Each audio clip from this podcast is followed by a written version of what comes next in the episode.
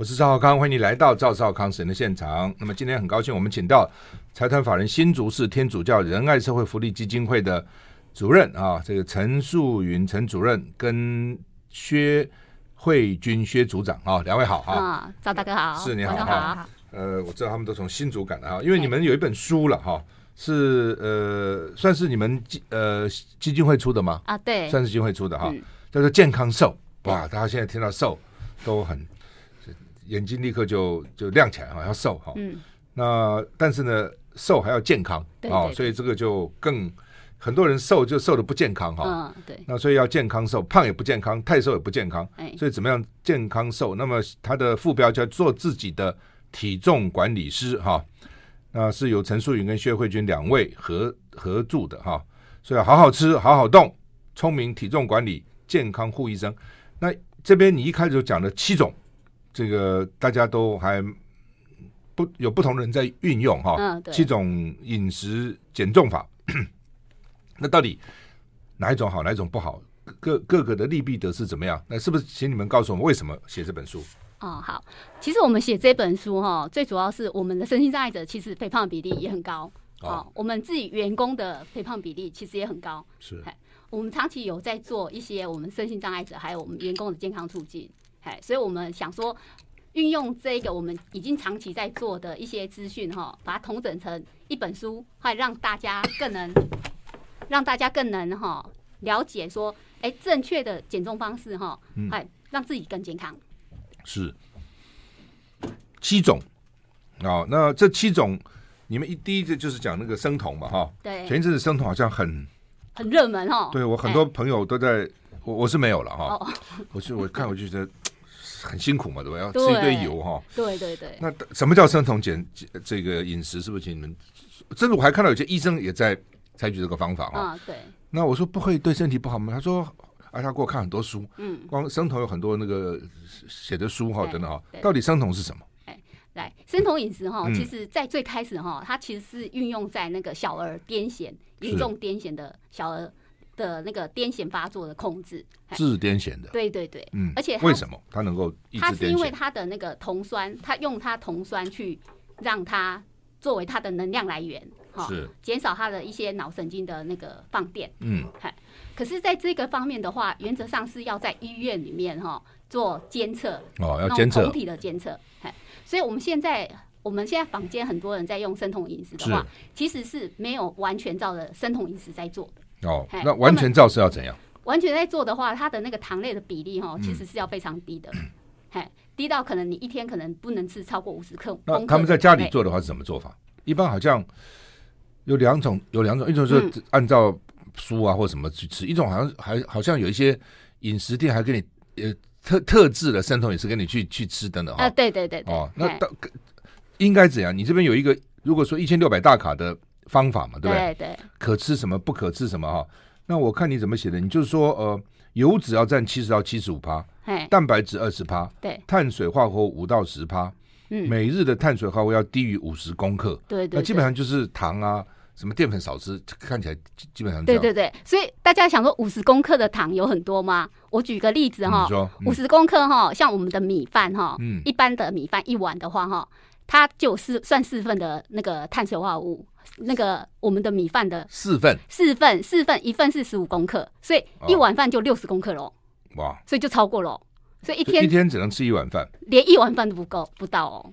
但是很难的，他除了吃饭，他可能还吃别的。对对对，所以所以其实有一些医院哈，他们有运用那种生酮饮食，在让小朋友哈肥胖的小朋友减重哈。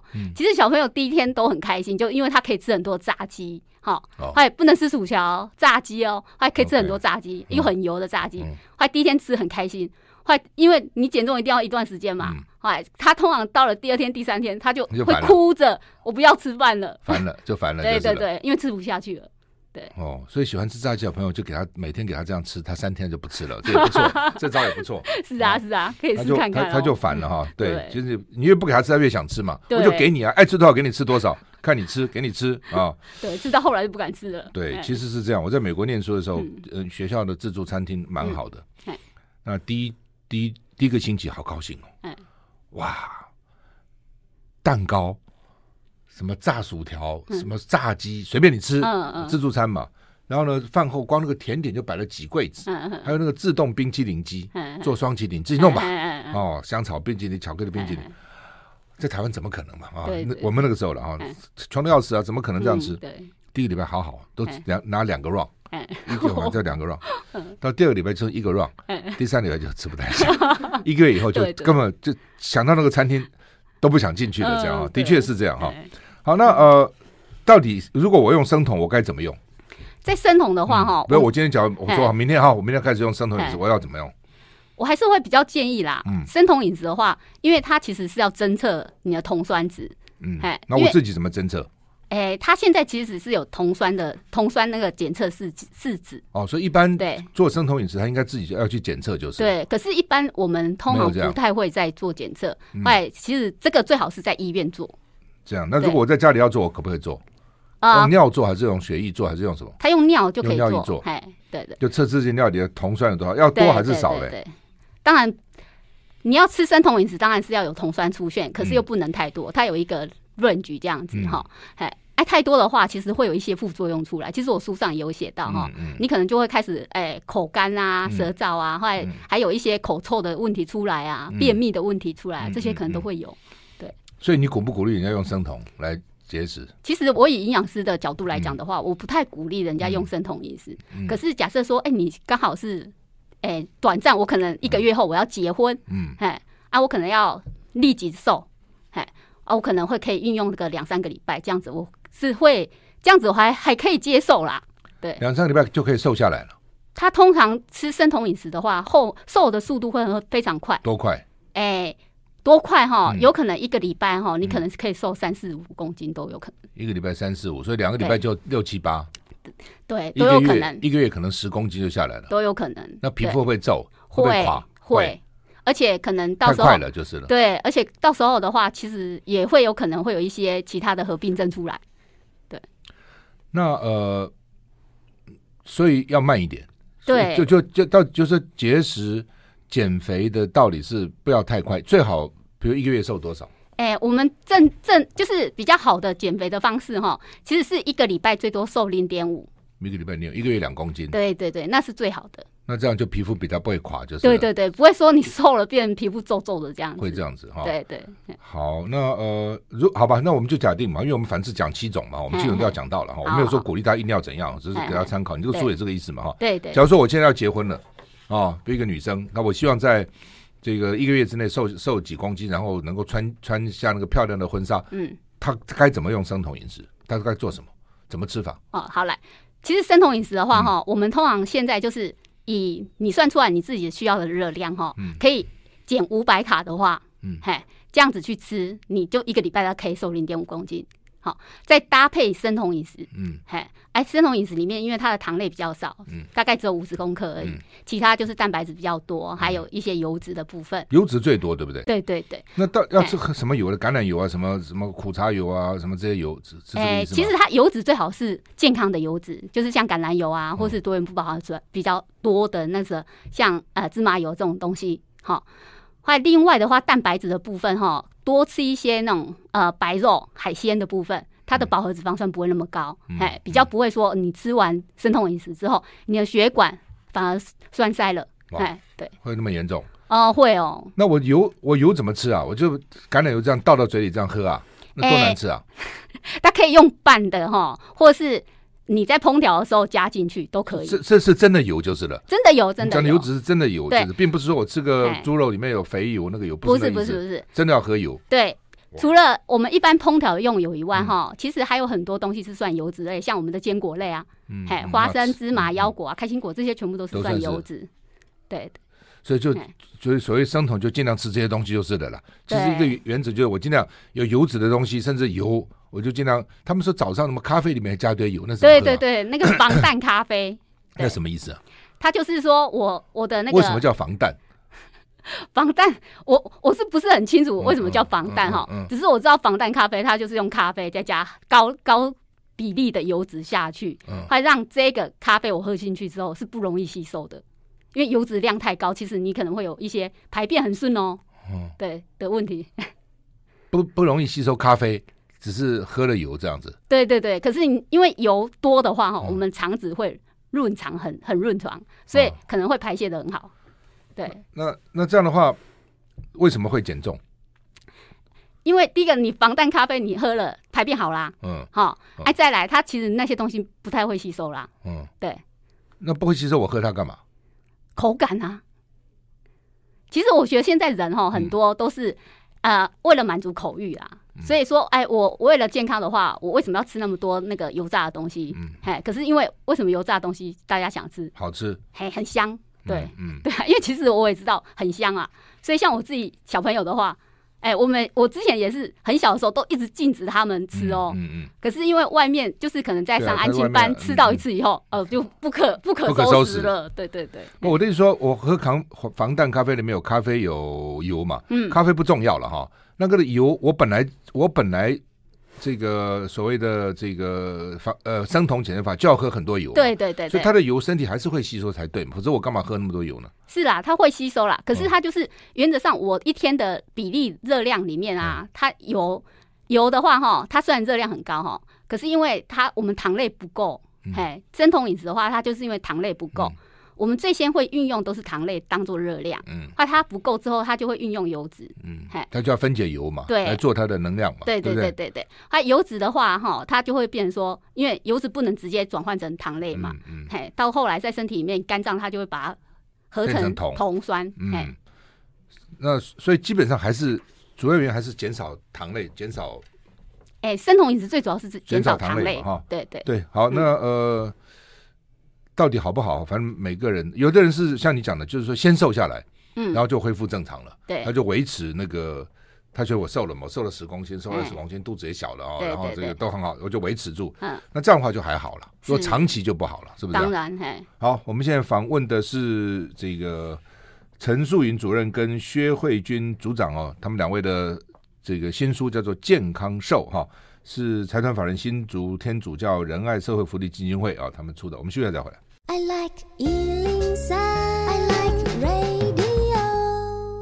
我是赵少康，欢迎回到赵少康时间的现场。我们现在访问的是陈素云跟薛慧君啊两位呢，他们合作的一本书叫《健康瘦》哈，瘦还要健康。请教一下我，为什么刚刚你一直讲说，如果我用生酮饮食？有可能书上也这样写哈，嗯、所以有可能胆固醇会增加，血管会阻塞。对，瘦不是好吗？为什么胆血管会阻塞？通常中风什么都是胖的人吗？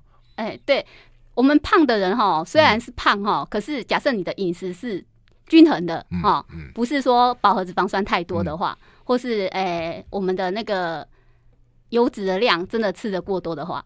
要不然他他的那个血管的话，其实有些是健康的。哦，胖的人不见得血管不健康，就是那瘦的人呢？瘦的人的话，假设你都是吃那种像哎饱和脂肪酸比较多的，像猪肉啊、牛肉这种东西的话，好哎，可是你是瘦的。假设你说糖类那些都吃很少，你是瘦的话，可是他的血管因为长期有那个哎胆固醇过高的问题，就容易栓塞了。哦，所以不要以为瘦没问题，是吧？对对对对，瘦有可能有问题。好，对。另外一种很有名的是 Atkins，嗯，哦，叫做。阿金减肥法了哈，对对，那这个人是美国的心脏科医生，对啊，他很多年以前就搞，就其实这讲了，我我还看过他的书，他就讲说为什么美国人会胖，欧洲人不胖，哦，他就用比率说美国人一年吃掉多少糖，欧洲人他的糖不是只是糖，对，不就是碳水化合物了，反反反正会变成糖的了哈。那欧洲人吃多少糖？所以呢，美国人比欧洲人吃多很多糖，所以美国人就那么胖。哦，美国有些有些胖的简直是病态，那个屁股大到哈，你就觉得怎么可能胖成这样子啊？很多这种就是太可怕。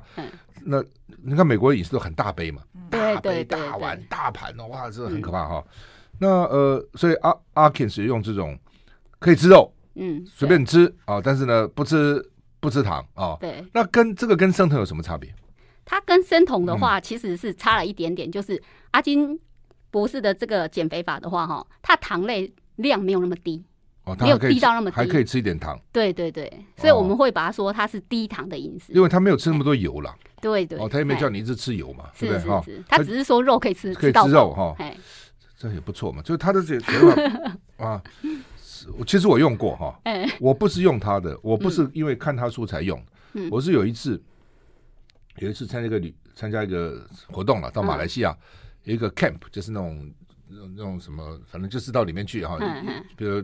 五天都吃他的东西嘛。我自己不知道怎么突然哈、哦，想说，哎，我试试看不吃甜点，嗯、不吃别的，我就只吃他其他东西，嗯、一下就瘦了。对对，非常快就瘦了哈，瘦瘦到哈，后来我就这么搞了几个月哈，就不吃淀粉，不吃甜，不吃糖哈。嗯，我大概瘦了十几公斤。嗯，对对，我都觉得我自己得癌症了。我说为什么会瘦这样瘦了？嗯，哦，然后我有没有问题呢？嗯，为什么瘦成这样子？嗯嗯，哦，皮带这大概少了三格都不止这样。哦，这样少很多。后来呃。我就说，那我就再吃一点吧，吃一点淀粉，吃一点，一吃就回来了。对，一吃就回来，就是比如以前我可以吃一天吃两碗饭，维持我一定的体重。后来我就不吃了嘛。嗯，等到我开始吃，我吃半碗我就回来，就身体的耐受力对淀粉，然后突然觉得哇，只要半碗饭就好好好好，身体就大概对，一直努力吸收。对对，当然一定是这样哈。对。后来我才看到阿 Ken 这本书，嗯哎，我说怎么他的方法跟我用的是一样的哈？后来我才看的书啊，那。道道理讲的都差不多了哈。对对。呃，那阿 Ken 这个方法到底好不好？你你们的了解到底好不好？因为没有很痛苦，因为我只是我并没有叫我减少嘛，我什么都可以吃，只是不吃甜的而已嘛。对对。就哪有那么困难呢？哪那么痛苦呢？没有嘛？你说我不能吃饭，我能吃牛排，吃好几块，我也没有也没有什么不好啊。所以他那个方法。没有痛苦，我有介绍几个朋友，有些朋友到现在二十几年还在用，一直维持一个很苗条的身材，但是很不容易啦。你说要完全抵抗淀粉，抵抗什么饼啊、什么饺子啊、馒头啊、饭啊，很不容易啦。对，但是这个方法到底怎样？对身体到底好还是不好？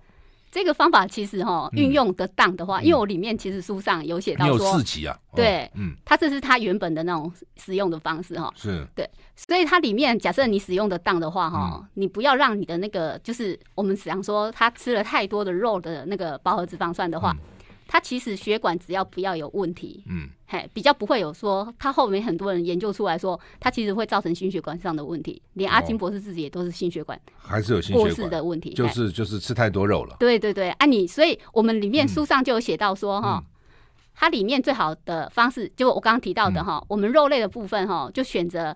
啊，它的那个饱和脂肪酸少的，鱼啊，像鱼啊、豆腐啊、哎、鸡肉啊、哎这种东西，白肉这种东西，对对，或是豆制品，现在豆制品其实很推崇。健康瘦到底该怎样？休息一下再回来。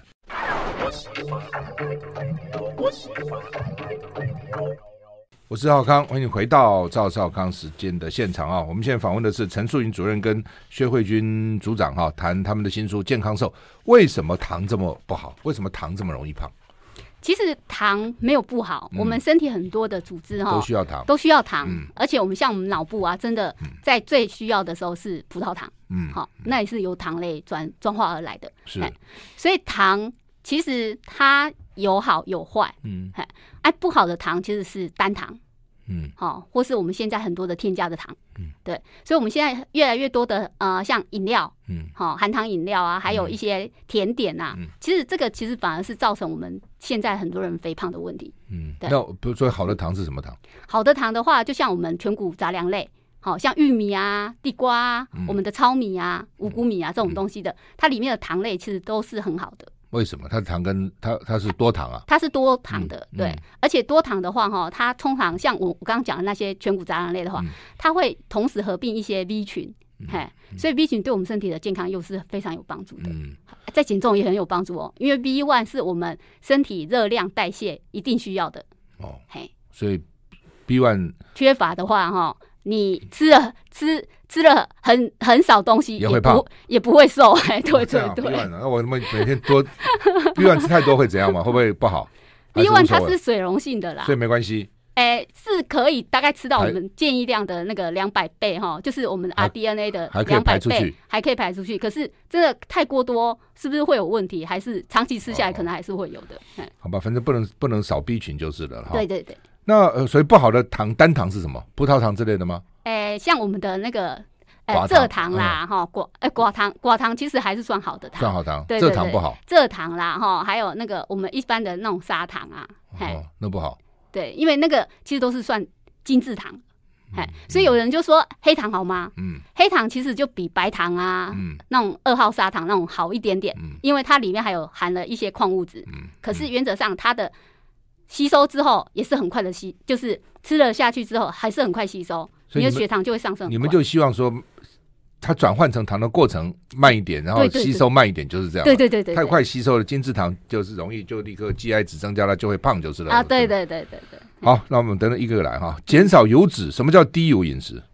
低油饮食，前面都是高油，对不对？对对。哦，现在就变低油，到底是怎样啊？对啊，低油饮食哈，其实哎，我们应该算在营养界，在几年。应该算十几年前，我们也都一直在推低油饮食，嗯、就减重都会请你说啊，你我要吃吃少啊，或者什么东西又可以用烫的啊，烫烫、嗯、过之后再来吃嘛。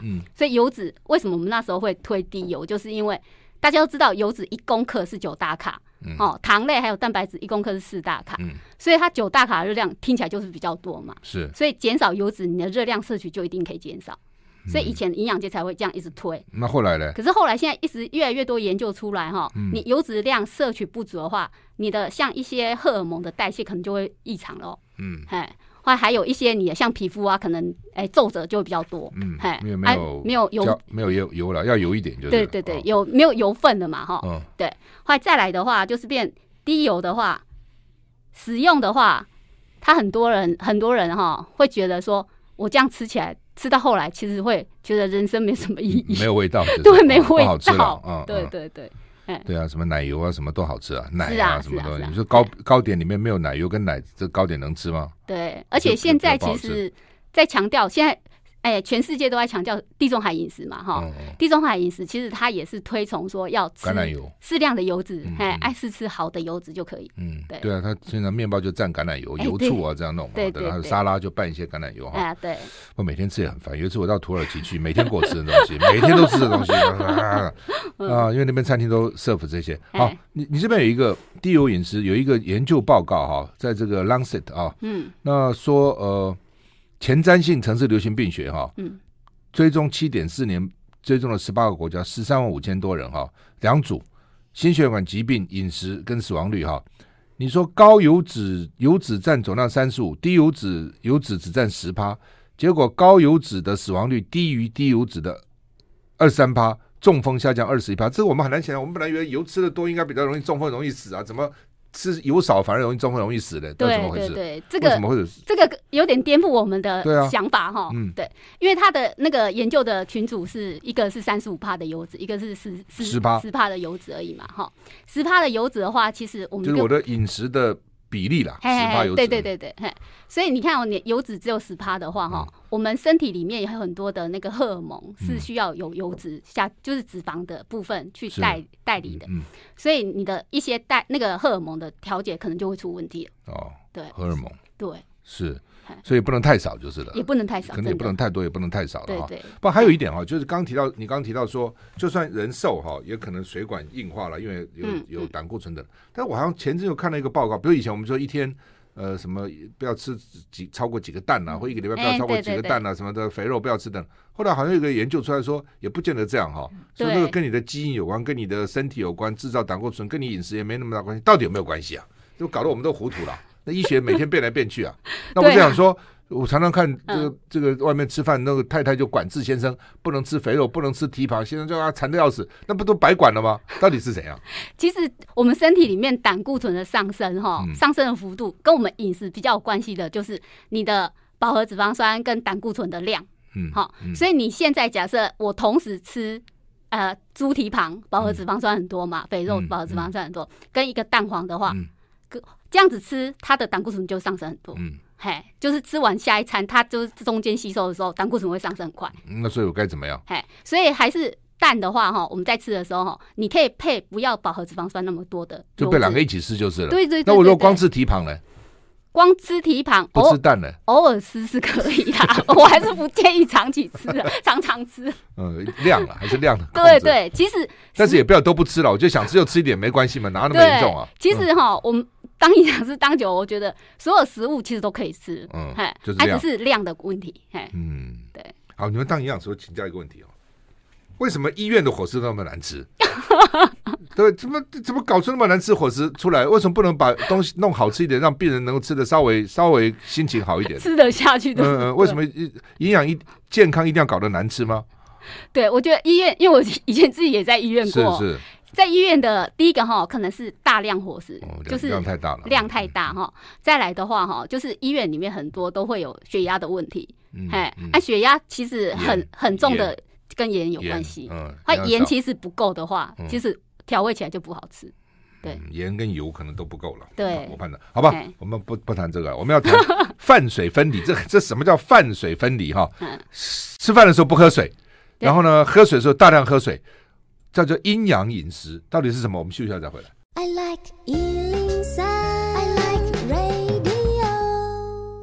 我是赵少康，欢迎你回到赵浩康实验的现场。我们现在访问的是陈素云主任跟薛慧君组长呢，他们合作的一本书叫做《健康瘦》，做自己的体重管理师。大家提到瘦都很高兴啊，希望瘦，但是还有健康哈。饭水分离，这很奇怪哈。这个吃饭的时候不喝水不喝汤，然后呢，该就阴阳了哈。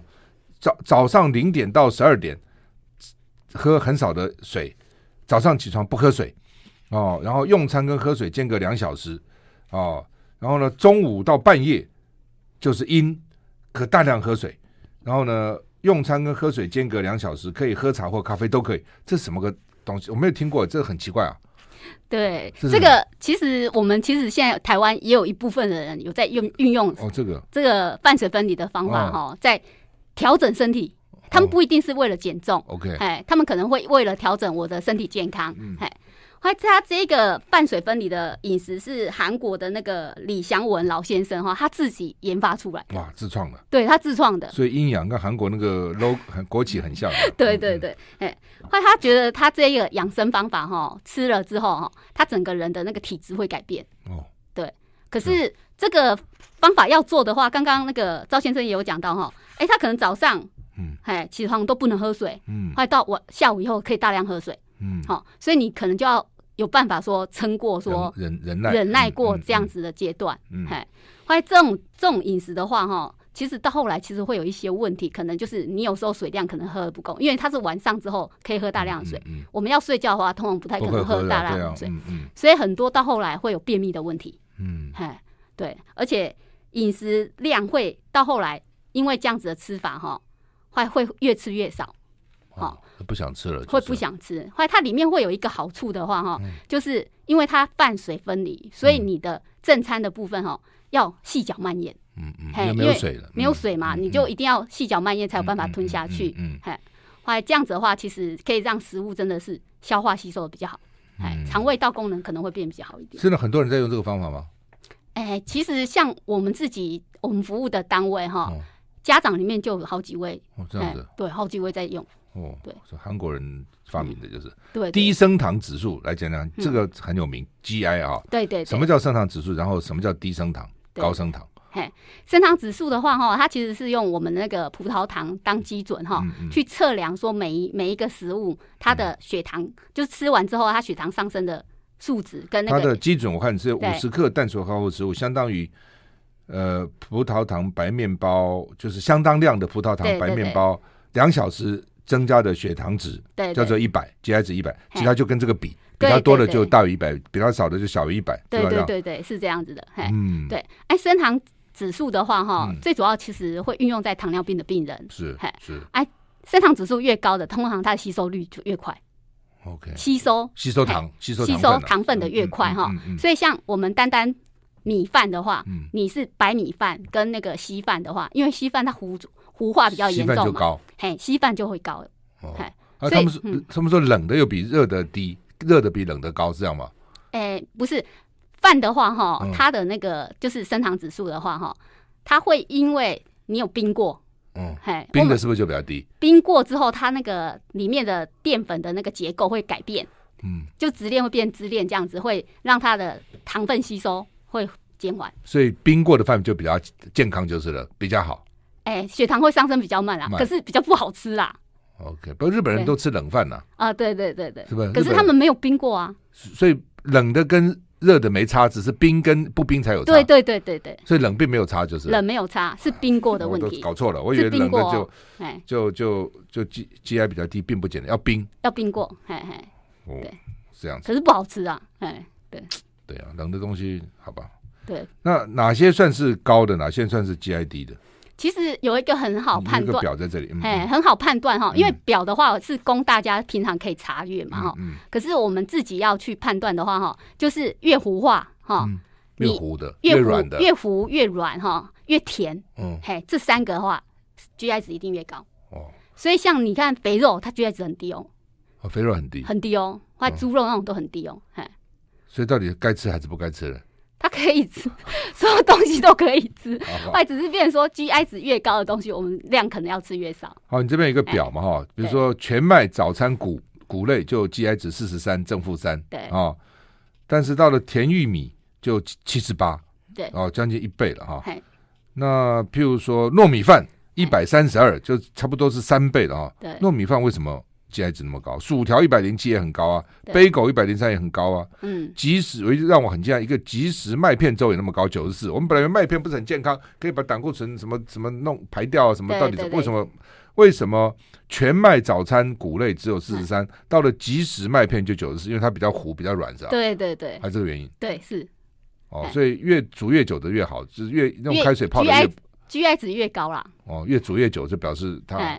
对，不是，就是应该说它越糊化了，就是像我们吃饭、稀饭，或是我们那种泡饭哈、嗯，其实我们就可以吃出它不同弧度嘛。嗯，哎，稀饭的话，有些有一些像南部人，他们是都还有米粒，哎、嗯，可是北部人有一些是吃到整个都糊糊的，嗯，哎，或者它那种越糊的话，它的 GI 值就越高，因为吃下去一下就可以吸收。你是不是连麦燕麦片粥都有八十三，也是很高啊。对啊，对啊，就因为它粥嘛，是吧？是粥的关系哈，就比较容易哈。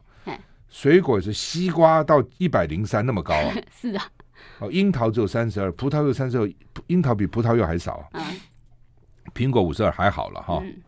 我看比较重的就是西瓜、凤梨、凤梨、木瓜、杏仁、杏子、杏子、杏子，不是杏仁，杏子。对。然后小红莓汁。我们一般认为木瓜是蛮健康啊，为什么 GI 这么高？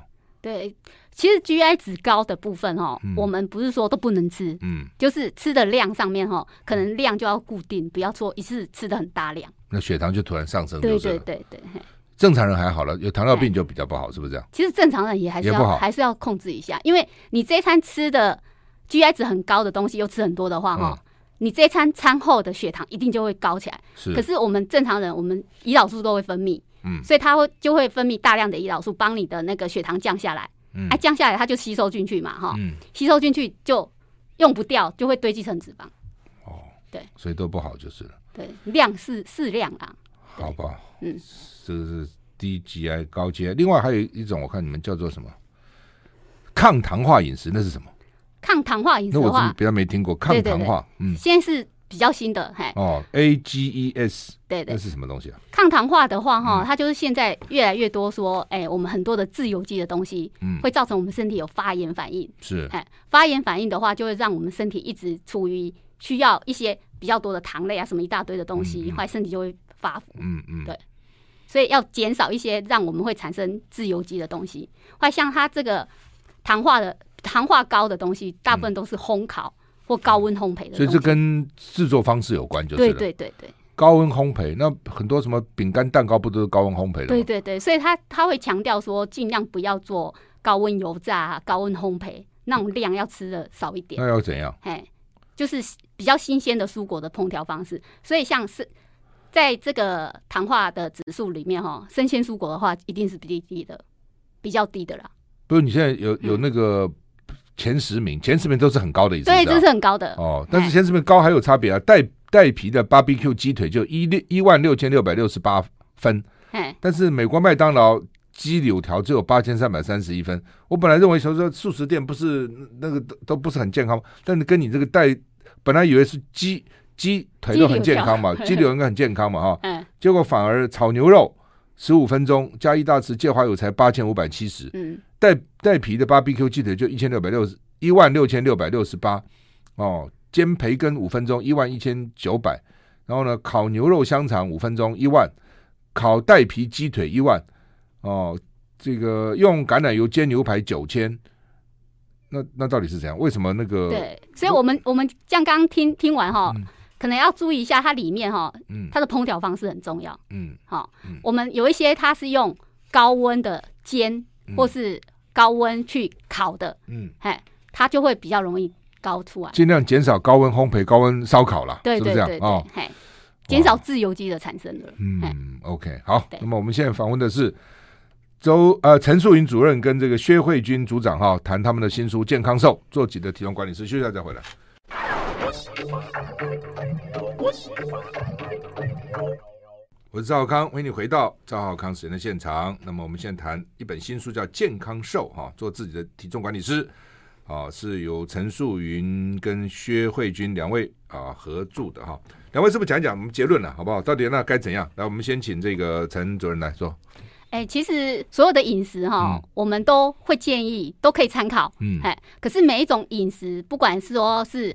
呃，营养师推荐的哈，或是其他人推荐的哈，其实都有好有坏，嘿，要怎么去抓它的好处哈，减、嗯、少它的坏处？因为像我书里面写的前面几种的饮食习惯哈，它其实有好处哈，也有坏处。坏处的部分我们都想说，可能要怎么去避免掉，嘿，所以也可以运用，嘿，可是运用的时候，可能它的坏处的部分，可能就要自己要试着去把它处理掉，改改善。嗯，来，薛组长跟我们讲一下。呃，我比较注注提醒大家的就是，除了健康饮食的话，要记得提醒自己的身体多活动，因为我们的身体有活动才有好的代谢。那主要就是三个。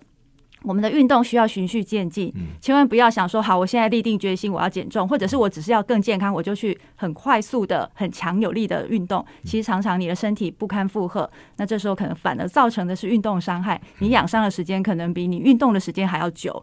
第二个事情是，我们的运动处方必须要兼顾，呃，运动前要暖身，那有氧的运动还有肌力的运动都应该要做，不要脱偏颇。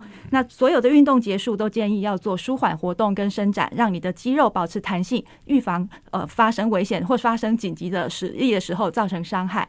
再来就是运动，它应该是习惯，好，不是突然想到就去运动。就算你只是呃走走楼梯，养成运动的习惯，对你的心脏、对你的肌肉化整为零，都是一个日常忙碌的生活形态里就可以做的。嗯，就运你们一直强调运动，就前面讲半天这个字 那个字，最后运动还是很重要，就是对对对，嗯。好，那你们是那个天新竹天主教仁爱社会福利基金会，你们你们基金会是做什么？呃，我们基金会的话是在服务那个心智障碍者，心智障碍心智障碍者，嘿，哎，在新竹地区的话，我们其实目前服务的有一千多位的心智障碍者。哦，对。那对他们来讲，吃怎么如何吃，是不是也不太容易？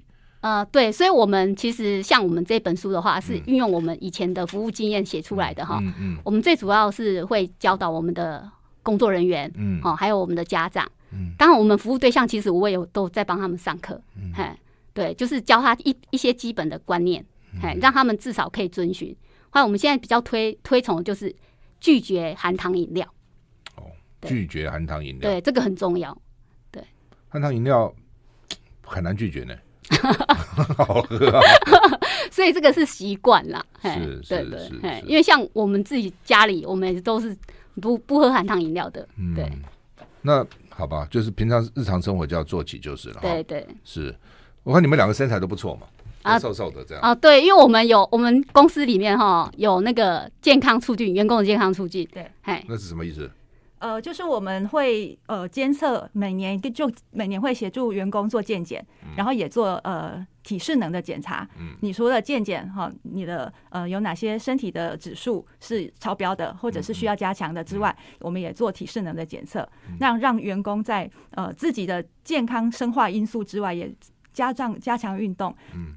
那我们自己员工的饮食，我们营养师他也会都会有一些相关的喂教，所以不是只有为我们员呃服务对象心智障碍者做喂教，那也为我们的员工做喂教。所以正确的饮食的挑选，就像刚刚主任说，什么都可以吃，可是你应该怎么样频率或者是量的搭配，让在饮食还有呃健康的运动，还有呃心灵的哦，因为我们是天主教单位，在心灵上怎么去正观正面乐向乐观的看待我们身处的环境，然后怎么协助我们的智能障碍朋友。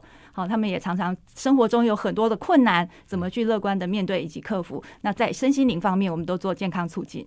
听起来不错，那一般公司好像应该这样做才对，对不对？呃，其实现在劳动部还有国健署有在推，都分别在职场上有在推这些呃，鼓励各个企业，甚至有补助。但问题问题是，比如说像你们的话，因为你们都是专家嘛，哈，所以你公司比较容易。只要一个公司它只要不是这方面的，它要怎么推啊？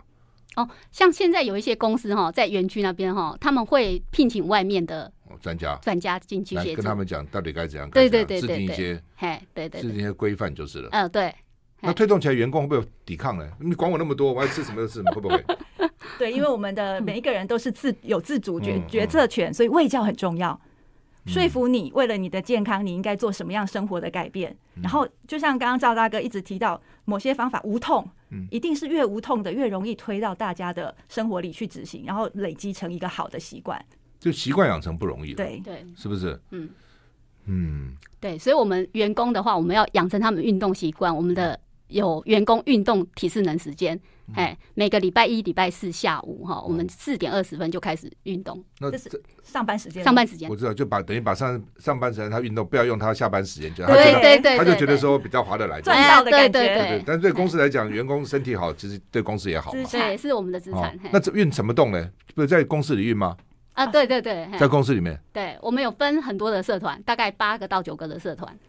打球的打球，什么举重的举重，类似这样。因为我们是非盈利机构，所以我们不像，因为我们旁边是竹科，竹科很多像台积电啊，他们都有外聘运动教练哦。到他们，我们没有办法，我们是非盈利机构，所以我们就是由，因为我们自己有呃物理治疗师、职能治疗师，就带比较需要有有我们一些同仁可能有些关节受伤，他可能需要特殊的运动处方，我们就成立这样的社团。那比较没有身体问题的，我们就是有有兴趣的伙伙伴担任社团的带领人。好，那你可以开有氧社团，就是跑我们附近的呃新竹的那个人行道，或者是我们也有桌球社团，那我们也有那种塔巴塔社团，就是做现在比较高强度的。哈，那体力上许可要筛检，我们也怕员工受伤。对，然后有一些真的比较老弱妇孺的，他可能有另外的社团参加。那四点半到几点？四点二十到几点？到五点。哦，四十分钟。对对对对，还不错了哈。好，愿意的搞不好还可以继续。继续运动，对对对。好，今天非常谢谢陈淑云主任跟薛慧君组长跟我们谈健康瘦，希望大家有一个健康的身体。谢谢，谢谢，谢谢大家，谢谢，谢谢。